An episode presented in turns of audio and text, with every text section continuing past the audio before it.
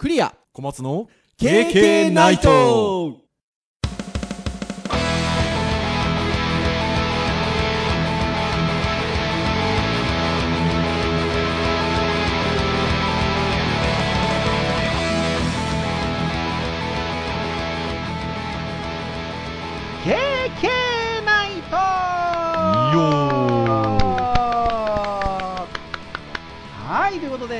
ナイトはいということで第219回の配信となりますお届けをいたしますのはクリアとはい、小松です。どうぞよろしくお願いいたしますはい、よろしくお願いします。はいということで安定の配信日収録と、えーいうことになっておりますけれどもそうですね、木曜もあといやー23時間ですね。ねえでも前回ぐらいもそうでしたけど言うのもあれなんですけどまあちょっとそこそこお互い忙しいんですよね。そうですね。半端ないですね、今ね。半端ないですね。私もちょっといよいよあので全国のデジハリあの拠点校様からちょっとお招きいただいていることもあってですね。先週この配信があってるその前の週にあの工学校で授業をデジハリ福岡でやったんですけどまあそれが皮切りっていう感じでしょうかね、うん、6箇所7箇所ぐらい、うん、何がしかのイベントを1月頭ぐらいまでやっててやるですよ。全国暗記ですね。そう。でそれ以外に通常のレギュラーの授業で東京福岡行ったり来たりもしますし。あの年末ということもありあのそうじゃない、あのーことで東京福岡移動することもあってですね。もうとんでもないことになっておりますまあ、しわ、まあ、しわすっつうか、死がとん、ね飛んでるっつうか。C が走るんじゃなくて飛んでるっていう感じでございますけれども、はい、あのそんなイベントの中にはあれですよ。小松先生と行うイベントも一つ入っておりますよ。ああ、そうだ、そうだ、俺、あれやべ、選ばなきゃいけないんだった。ですごい。赤裸々トークが。えっと実はえっともう6年ぶり？とかなんのかな？そんななります？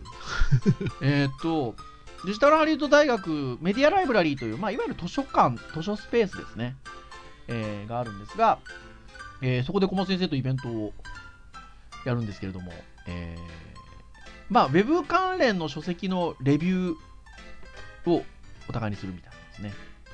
ちょっとなんか5冊ずつぐらいお互いに紹介してみたいなイベントえー6年ぐらい前だと思いますよ、多分。そっか、あの時、だからはい卒業しちゃってるもんな。そうですよ、高校生が突然飛び入りできて、その子デジハリ大入り、もう卒業して、ちょっと経ちますから。そうあ ちょっと経つってことでもないけど、そんなもんですよ。そうそう今年春ですか、確かね。うんはーい。ってなところなんですが、まあ、前回、その6年前は、HTML5 プラス CSS みたいな感じのところにちょっと絞った感じの書籍を10冊ほどお互いに5冊ずつ紹介をしたんですけど、まあ、今回はもう少しちょっと広い意味でのウェブ制作といいましょうか、みたいなところで、ちょっとお話をしようかなというところでございますよ。うん。なので、まあ、小松先生、今、あの赤裸々トークしてくださった通り、何をお互い紹介しようかなっていう、まだ実は段階でもございますが、うん。はい。えー久しぶりに道具イベントやるということで、あの、まあ、あの、大学のメディアライブラリーというスペースでやるイベントですけれども、一応、あの、対象としては、えー大学院、えっと、スクール生も OK ですので、おそらく卒業生も大丈夫ではなかろうかと思いますので、あの、ご興味のある方は、Facebook で、デジタルハリウッド大学メディアライブラリーとかっていうキーワードで検索していただけると、うん。メディアライブラリーのページが出てきますので、Facebook の。そこにあのお申し込みフォームなんぞがあるんじゃなかろうかというところでございますので、はい。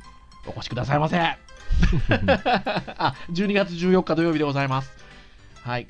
えー、も含め、全国いろんなとこ私いますんで、はい。皆さんお待ちくださいというところでございますが、はい。まあそんな年末近い KK ナイトの配信でございますけれども、えー今日はターン的にはガジェット会ということで、はい。でこの時期のガジェット界といいますと割とちょっとここ数年はこのパターンかなというところでございますがお買い物レビューでございますよ まあ、まだね、あと一月今年あるんですけどね。まあでも、まあまあ。そうなんですけど、スケジュール的にはねえっと、次のターンのガジェット界はあのこれまた定番な感じで多分うん。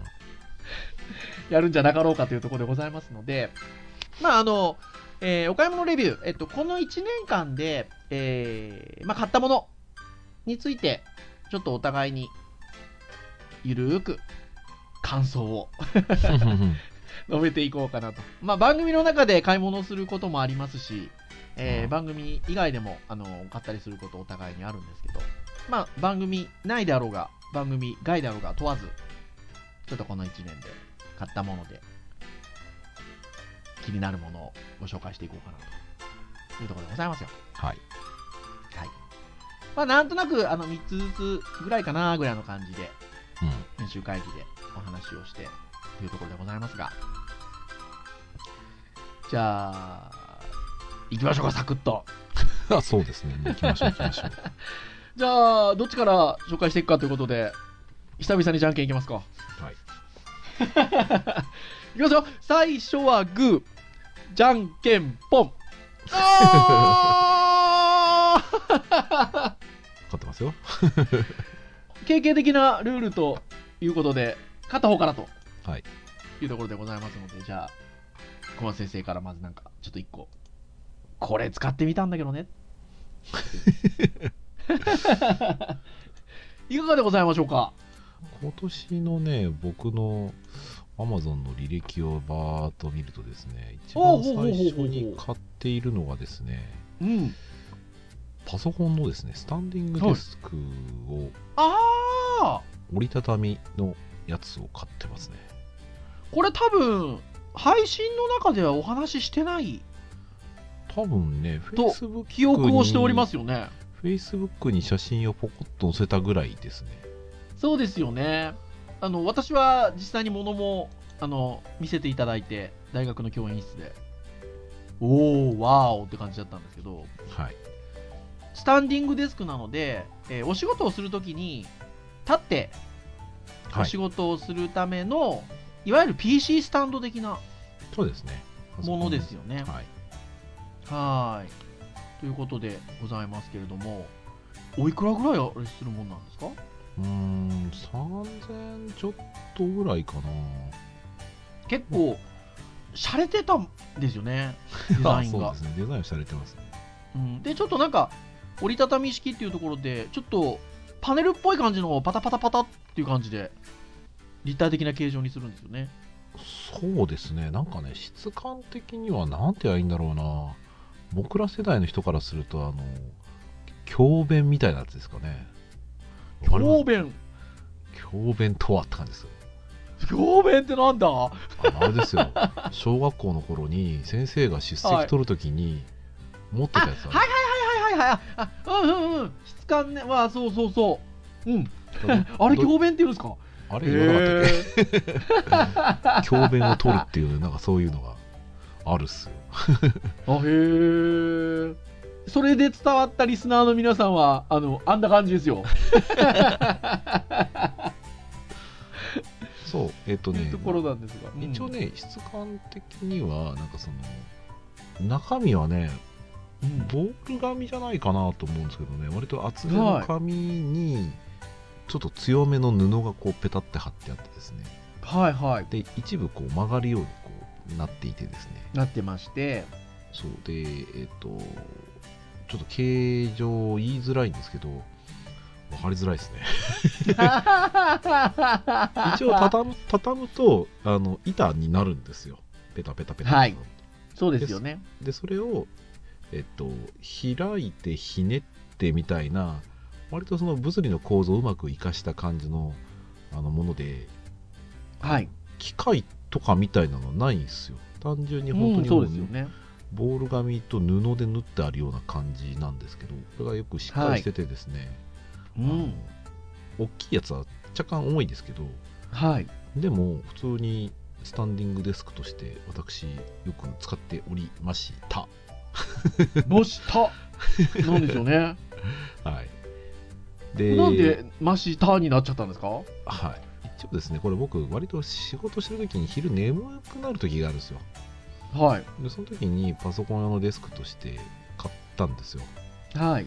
で買ったのはいいんですけどあのうちの会社がその後これ1月に買ったんですけど、えっと、3月ぐらいに社内の、えっと、レイアウト変更があり、その時にフリーアドレスになっちゃったんですよ、ああはいはいはいはいはい。でさらにフリーアドレスになっただけじゃなくて、えっと、普通にねあの立って仕事するあの立ち立ち机がもうできちゃったのでたー共用の立ち机が会社にできたのでそこに割ともうちょくちょく行って立って仕事しては座ってみたいなことをしてるので、へえ。こいつの出番が今ロッカーに入ってますみたいな感じで。あらあらそうでしたか。たたまにね出して使ったりしますけどねうーん。まあでもそういう折りたたみ式のあの手軽な形で使えるものなのであのある意味まあねあのそうやってその会社の環境があのスタンディングな感じになったとはいえいえあのいえあのパッてねそれで使えるところ手軽さはいいところですよね。そうですね。一応ね使った感じでは、ちょっと今ね開きすぎて若干ちょっとあの置く位置によっては傾いちゃうんですけどあちゃんと向き考えればちゃんと置けるので、手軽だし、機械とか使ってないし、まあ、ある意味エコー的な感じでできているので、うん。割としっかりしてるんですよ。うんうん。でただあそういうことかっていうところで言うと、うん、Mac の人であれば、まあ、そんなパ、うん。あのマウス使わないと思うんでいいんですけどこれ結局ひねった上に乗っけるだけなので、マウスとか置くスペースないんですよ、はいはいはいはいはいはいそうそうそう。だからマウス使わない人としてはいいですよって話で。うん。ただマウス使う人だとちょっとマウスの位置が低くなっちゃったりとかすると思うのでなんかまたです途ね。机なりなんなり買わないといけないっていうのはありますけどね。そういうことかそういうことか。そもそも立って仕事をすること自体はどうなんですか？あ割といいですよ。うん。うん、腰にもいいしあの眠気も割とあの座ってるよりかは眠気が取れるので。うん。いやーまあということで使っておりました。みたいなところだけを聞いてしまうとあらあらっていう感じなんですがうん。まあそうではなくて、えー会社自体がそういう環境になったということでまああの、まあ、そういう意味ではねいいですよね そのそれを使うあのあれがなくなったっていうことではなくてっていうことじゃないですか。そもそもの使い勝手として、あのそこがもう環境が整ったがゆえにっていうことだっていうところなので。非常に良かったんじゃないでしょうか。強引な経験ですさあいかがでしょうか？私ですね。私はえっとあれいつの回でしたっけ？第215回ですか？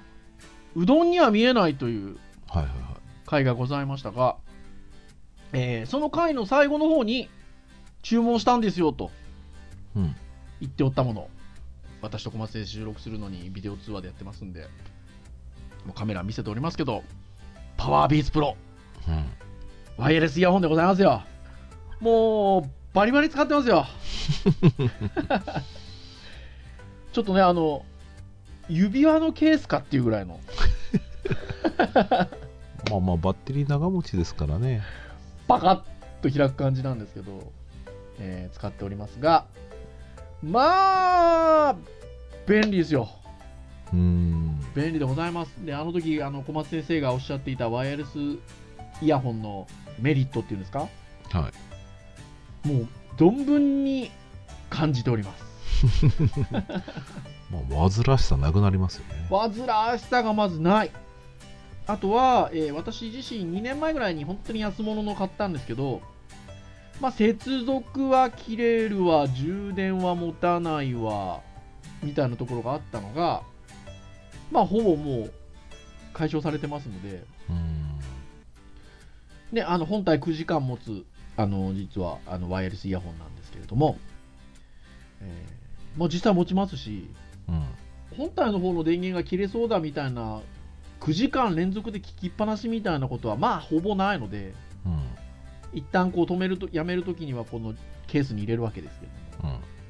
入れると、まあ、これ自体が充電池がついてますのでうん。それでまたあの本体に充電がなされますのでうん。まあなんか電池が切れそうだみたいな心配事っていうのは、まあ、ほぼないですね。まあ、あとはそれなりの値段がしますんでってえー私なんかは言いたくなっちゃうんですけどでもあのその前回の215回の小松先生のお話を聞いてるともう総じて今お手軽なものでもそうなのかなと思うんですけど遅延もねうん。さほどその動画見るときでも遅延もそんなに多くないのかなというところで。うん。その前の2年前ぐらいに買った安物のやつはもうそれで聞くと本当口と音がずれてて動画見ると。ストレスでしかなかったんですけどままあほぼ感じないですねうーん。あの違和感があるみたいなのは全く感じないので非常に良うございます、まあ、ただもしこうワイヤレスイヤホンいろんなものを検討していてパワービーツプロも検討されてるっていうことでしたらまあどうでしょうね、えーまずこのケースがでかいんですよ。そうですね。あのーまあ、これはあの買う前からいろんなレビュー私も見てたんですけどもう皆さんおっしゃってたことでデメリットの一つとしてでかいと。で小松先生今ねあのビデオ通話で見てらっしゃるんで分かるんですけど割とこうツルツルしてるんですよ。うん。丸っこくて。はでまああの質感はすごく良くてなんか高級なイヤホンの使ってるなっていう感じは味わえるんですけどいはい。このすごい大きな大きさでツルツルしてるんでもう落とす人は落とすみたいで まあでかさはですね正直、えっと、実はこのイヤホンカナル型ですけどイヤーフックがついてるのではい。それを収めようとするとどうしてもこのサイズぐらいになっちゃうっちゃなっちゃうんですよね。うーん。うん。っていうのがあるので、まあ、ちょっとでかいかなっていうのと、えっ、と、耳が痛くなるかどうかみたいな話があって、はいはいはいはい。で、あのーさほど感じないんですけど、あの時々痛い感じがするときはありますね。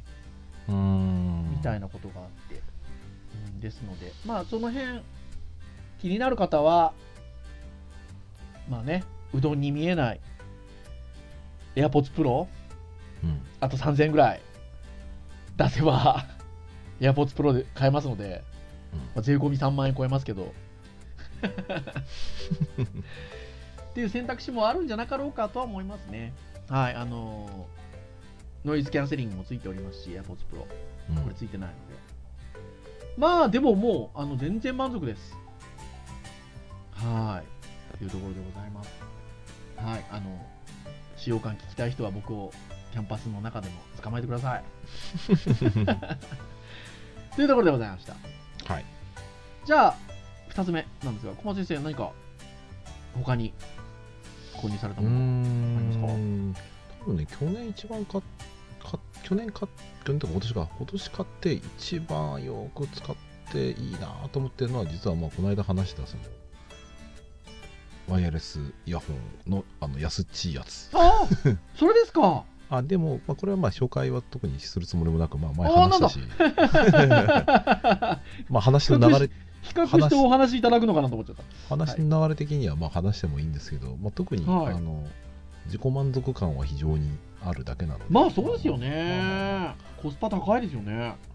まあまあ多分ちょっとやっぱり音質のいいやつとかそういうねやっぱりあの万超えるやつに関してはねちょっと期待する場所はちょっと違うのであ僕自身はもう全然安いのであれは満足してるよっていうところはありますが、あ。はいはいはまあ、ちょっと別のものを話しましょうかねい。ほう。とはいまあ、ちょっとレビューをしようと思ってつけてたものがあったのでお それを話しましょうかと、おはいあれですね。あれですよえっ、とウェモっていうですねはい。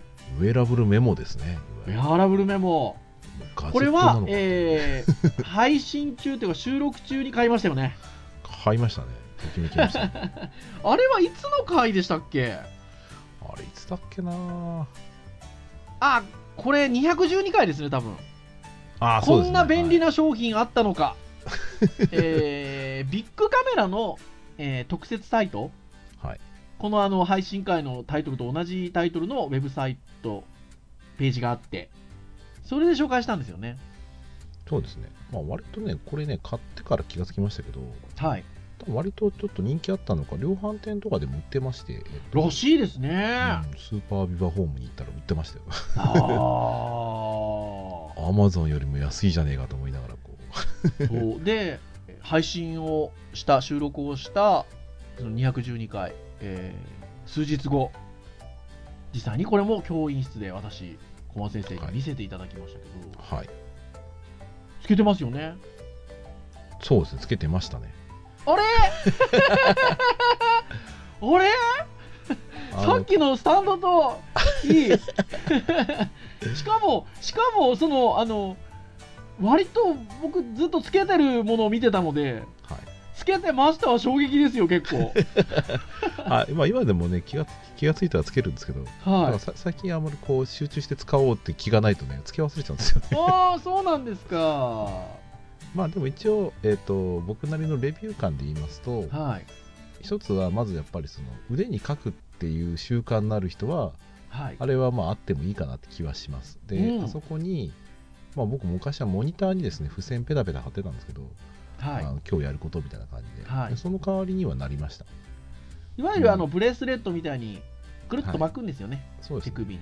でそこにメモ書きができるとはいいうものなので、えーまあ、非常に使い勝手よく使っていらっしゃるなっていうのは意外と質感が良かったですよねものが。そうですね。割とゴムはなんか柔らかい感じのラバーで、あのそうですね。安っちい感じが意外としなかった。上ものねあのオレンジ色の僕使ってし僕白の上も持ってたんですけどはい。ポイントはねオレンジ色でね割とデジハリカラーっぽい感じ。そうそうそうそうそうそう。そうそうちょっと洒落てるじゃんみたいな。うん外から見るとねあ何？サポーターしてるんですか？みたいはいはいはいはいはい。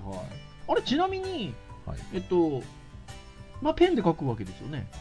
ボールペンで書きますね。はい。ボールペンですよね。はい、でえっと消す場合は？消す場合はですねあれ一応消しゴムで消せますって書いてあるんですよ。消しゴムで消せる。で、はい。この質問をした次に聞きたいことがあってはい。あのであるならばあの意図せず消えることはないんですか逆に？手についてるバリバリありますよ。あるんだ。ちょっとねやっぱねぶつけたりするとやっぱりそこは取れちゃうので,、はい。で逆に取れないように頑張ってつけてて一日つけてるとうん。色残ります、あへえちょっとやっぱねで、まあ、ボールペンの質にもよると思うんですけどインクが染みちゃうのでやっぱずっと使ってると若干ちょっとねあの書いた跡がだんだん残るようになります。うんで僕なんかは私今回はちょっといろいろ研修ごとやってるのもあってうん。朝にこれをやらなきゃいけないっていうのを意識づけるのに寝るときにそれつけて朝起きたらそれを見るっていうのは割と良かったですね、うーん。思い出す意味で言うと、はい。まあ、一応だから1200円ぐらいかな大体。あもうちょっともうちょっとするかもしれませんけど。分の楽しみはもう一応得たかなと思っております もし皆さんあのお使いになる方、うん。うんえーまず期待値としてですねうん。メモの期待値はうーん、まあ、腕に書く人はちょっとあります。うん。でもそうじゃない人もですねあの、うん。つけるとうん。面白いのは周りがね、反応してくれます。ああそうですよね、それ何ですか？うん、これねメモなんだよ。えー、これそれ自体がだからコミュニケーションツールそうなんですよ。うん。でえっ、となんで、まあ、ちょっとそういったメモをちょっとこう腕に持ってるっていうのはやっぱりあんまり周りいないのでこういうのが面白いと、デメリット言いましょうか。デメリットはですね、うん。えっと、メモを書くので左腕につけます。はいはいはいはいはいはい。そうすると左腕に時計なりアップローチつけてる人はつけにくいと、ああ本当だ。私アップローチしてますよ普段っていうのもありますし僕自身普段ですねはい。時計はしてない人なんですよ。うんうん。で左腕につけるじゃないですか。うん。あのね見ちゃうんですよあれ？あ時計じゃないみたいな。あそれなんかやっぱ感覚として腕につけてるから。そうなんですよ。昔腕時計してた頃もあるので、うん。左上になんかついてるなと思って時計っぽく見ちゃうんですよ。あー。違ったわみたいな。なるほど。でもそこに重要なこと書いとけばいいわけですねまあそうですねでも消えちゃったりすることもあるんで、ま あまあカジュアルにちょっと使うぐらいな感じでいいと思うんですけどね。はちなみにボールペンで消しゴムで消すってありますけどボールペンで消しゴムで消すと、えー消しゴムにですね確かに消えるんですけど消しゴムにめっちゃ色が移ります、でそれを、えっと消すためには相当の消しカスが出ます。い。うん。なんであれば割ともしかしたらあのフリクションとかあっちの方がいいかもしれないですね、うん摩擦で消えるんであれば。ただ消えやすいは消えやすいとは思うんで。まあちょっとインクがねちょっとどうかなって感じはありますね。うん、そうでしたか、そうでしたか。はい。そんな感じですよ。わかりました。はい。2つ目いかがでしょう？ねえ。結構やっぱあれですね。今はまだ2つずつぐらいですけど時間 喋りますね僕らね。そうですね。やばやばいやばいですね。どうしましょう。まあ一応あるんですよ喋、れるものが。はい。2つ目なんですけど。はい。これ多分言ったかな配信で。KK ナイトの配信では言ってない気がするんですけど。そうですね。言ってないかもしれないですね。実は今から紹介するやつさっき紹介したパワービーツプロと一緒に買ったんですよ。一緒なんですねそれ一緒に買ったんです。えっと、アップルストアオンラインオンラインのはいはいはいで、えっと、買ったんです。で、パワービーツプロは、えっと、ビーツがね、アップル傘下なので、はいまあ、当然あのオンラインストア売ってるんですけど、アップルの。うん今紹介するやつは、別にあのアップルの傘下でもなんでもないんですけど、アップルストアに売っていると。うんで、えっと、何かっていうと、えー DJI さんっていうメーカーがありまして、ドローンとかまあ、ドローンです、そうです、そうです。ドローンで有名な、えー DJI さん。で、えーまあ、実際あのドローンも売ってるんですよね、Apple Store。うんで、多分 iPhone とか iOS でい、えー操縦ができるっていうこともあって、えーまあ、販売してるっていうところだと思うんですけど、違いますよ、ドローンではなくて。ドローン欲しいんですけど、この間出たマビックミニとかめちゃくちゃ欲しいんですけど、うんそうではなく、どうなんだろう、皆さんに言う言い方としては、スマホ用のジンバルって言い方したら分かりやすいんですかね。あなんとなく、うちではね、スタビライザーーって呼び方するんですけど、もうスタビライザーって言ってますね。そうですよね、スタビライザーっていう言い方をするんですけど、割とあのネットとか見てると、ジンバルって言葉使ってる方が多いんですよね。多分ねジンバルとかねあのスタビライザーがね分かんない人で多分一般の人はイメージしてほしいのはあの、うんちょっと太めで短い自撮り棒の逆みたいな感じです、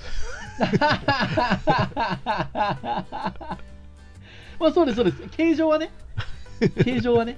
で、どうでしょうかね。あの、えーひょっとしたら、あの、ライブとか見に行くのが好きな方とかいらっしゃったら、うーんえっと、時々その、なんか、中継とか入ったりするじゃないですか。はいはいはい、すると、大きなテレビカメラとか入るんですけど、場合によってあの腰につけたテレビカメラみたいなので撮ったりしてることがあるんですよ。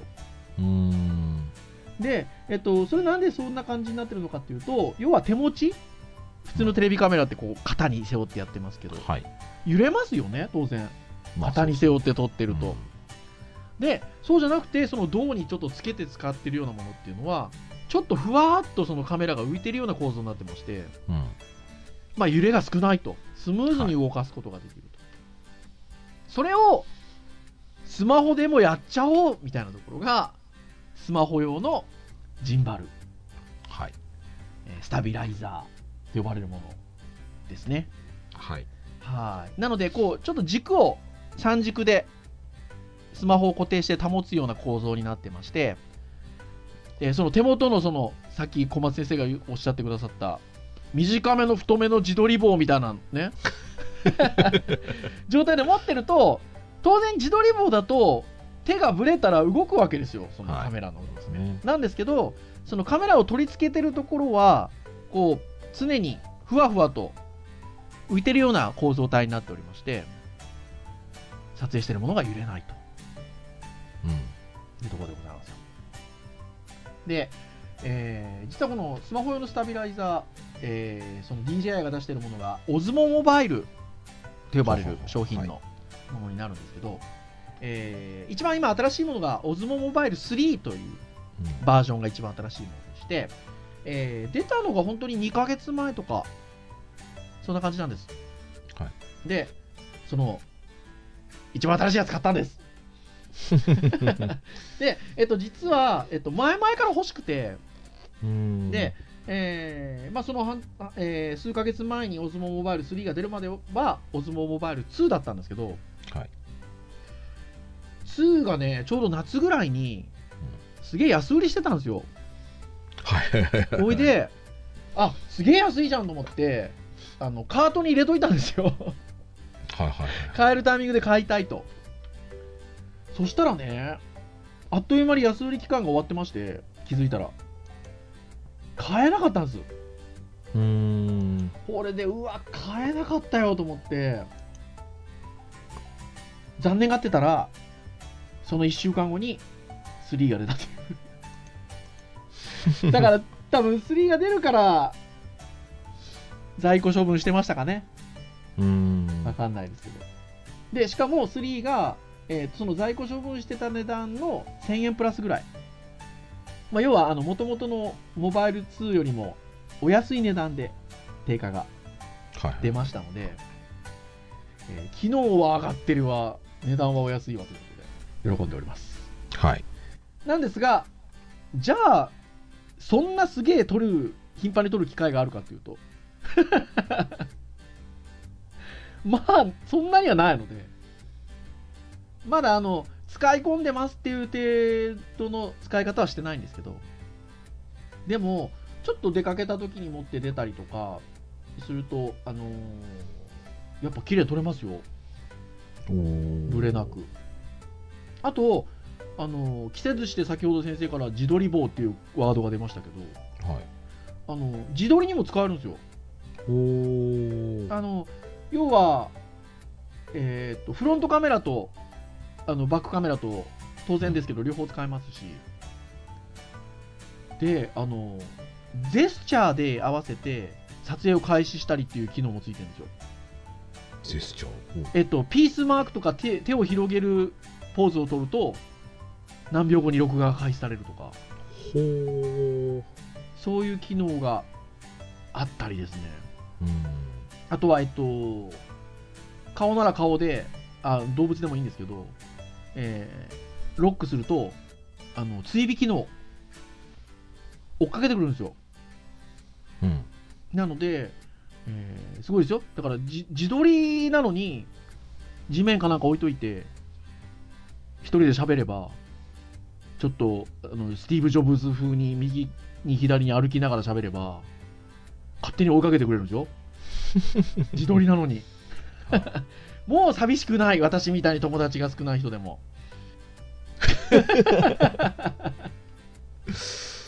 コメントに困るな いや、でもね、本当に、ちょっとガンガン使っていきたいなと。あの、実はあれなんですよね。小松先生とか、ゼミ生にはちらっと言ったんですけど、ちょっと YouTube 撮ってて。お YouTuber ですねなんですけど、あの、まあ、で、それを撮るときにね、あの、これ三脚代わりに使って撮るとすごく便利で、うーんはい、あの、そういう時も使ってるんですけど、まだでもね、何本か撮ってるんですけど、出せてないんですよ、YouTube に。うんなんでかというと、編集が追いつかないっていう。編集技術がちょっとないんですよね、私ね。うーんまあ、そのうち、こっそり YouTube 始めますけど。というところで、あの、多分私、あの、しばらく、しばらくというか、持ち歩きますので、先ほどのヘイヤワイヤレスイヤホンもそうですけど、僕をキャキャンパスなどで見かけたら、どうなんって聞いてください。どうなんとは スタビライザーどうなん？ジンバルどうなん？はい。聞いていただければ、取って差し上げますよ。はい はい。てなところでございましたが、どうでしょう ?30 分ぐらい経ちますね。そうですね以上といたしますか？もう一個ぐらい紹介しますか？軽く軽くじゃあじゃあ喋ってもらいましょう軽く紹介しましょうか。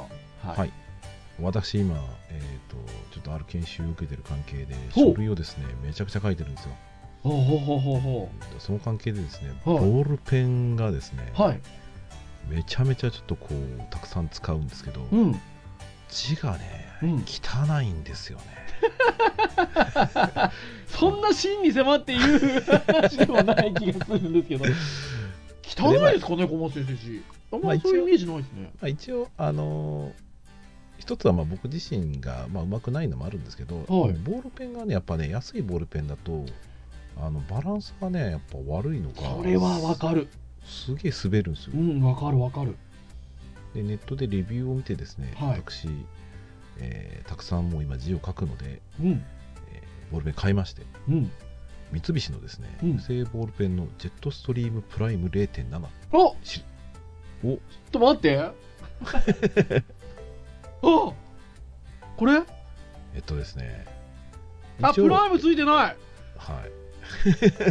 これジェットストリームはい。0.7それもそれもね割とねあのレビューた割と良かったと思うんですけど、これやっぱそうですか？うん。これ実は何年か前にこのジェットストリームを使ったんですよ。書きやすかったんですその時の記憶が。でその後あのあんまりボールペンって何も考えずに買ってたので。はい。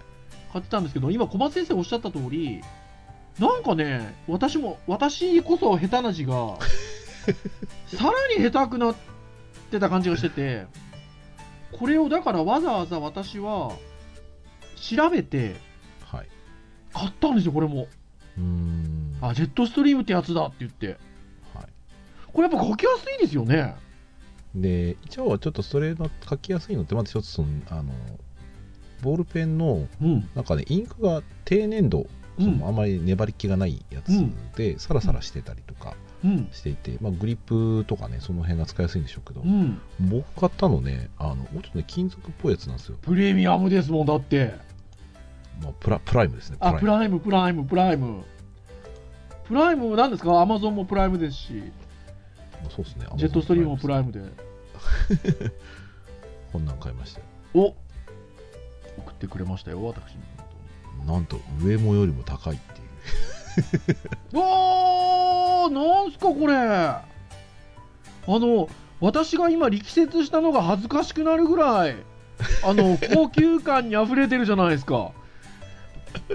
あのーまあ、金属でちょっとやっぱり重さがあるんですよ。はい。でその関係であのウェイトのですね全体のバランスがはい。あのちょっとこう計算されてるのかヘッドがですね滑りにくいんですよ。だから自分がこうここで止めたいなっていう時に割と止めやすいうん。ボールペンでして、もう今ねこれははい。あのインクがそもそも従来のインクと違うっていうような書き方も貸してあるんですけど。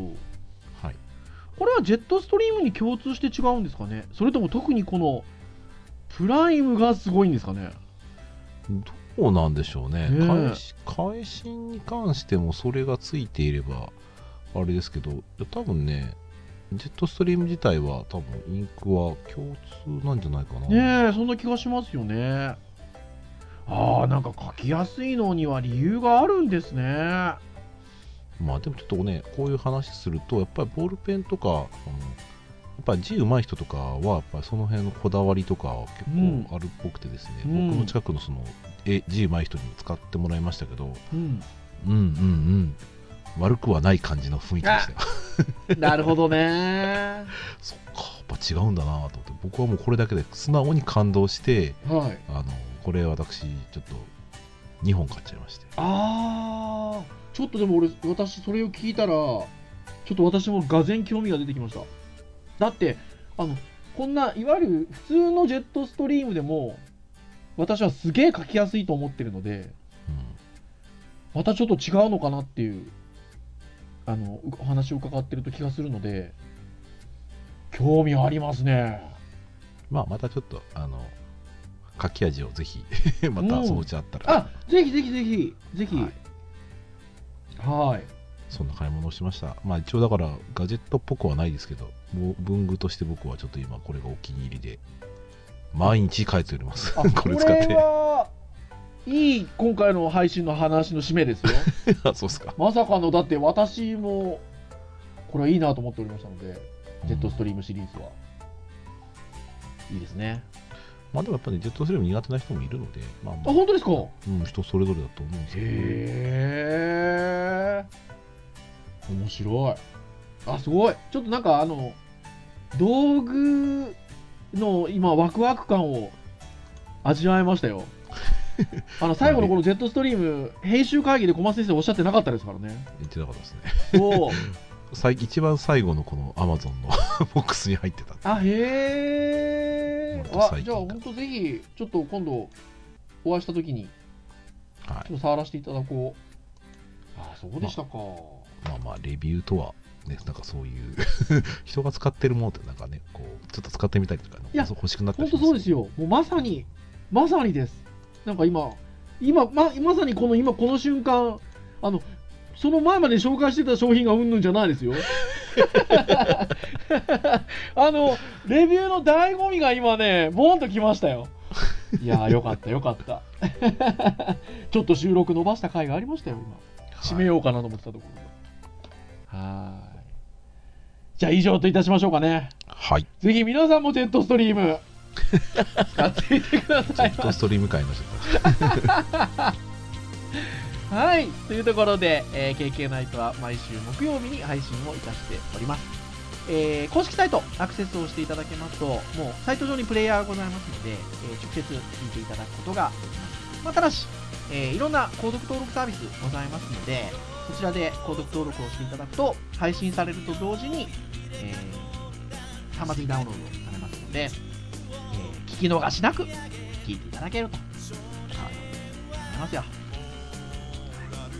番外編は出るのか否か。ということでございますが、まあ、そんな番外編が出た時も、えーポンと行くのが購読登録ということで、まあ、あのご興味のある方は購読登録などしていただければなと。ございますそれでは以上といたしましょうかね、えーお届けをいたしましたのはクリアとはい、小松でした。それでは次回220回の配信でお会いいたしましょうさようならさようなら。ジェットストリーム会ゴーそう。そう。